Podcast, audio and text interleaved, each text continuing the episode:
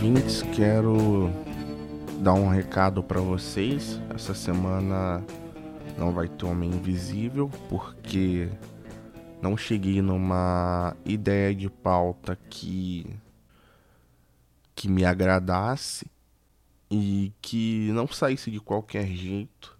Eu não sei o que, que tem acontecido, as ideias parece que têm ficado mais escassas. Bom, são 60 episódios já, né? Mas eu sempre conseguia pensar em algo, nem que fosse terça-feira, 6 horas da noite para gravar, editar e 8, 8 e meia tá lançado. Mas dessa vez não deu. Não sei se é porque eu passei o fim de semana gripado, cheio de febre, então nem no meu tempo que seria livre, que eu poderia estar tá com a cabeça mais fresca, eu não consegui pensar em nada.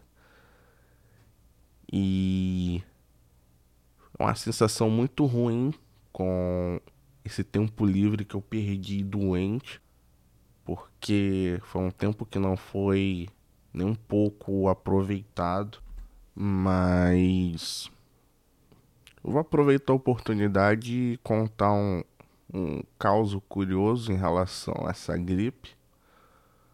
Na semana passada eu estava me gabando aqui em casa que eu não ficava doente, tinha bem uns dois anos, não pegava nenhum resfriado.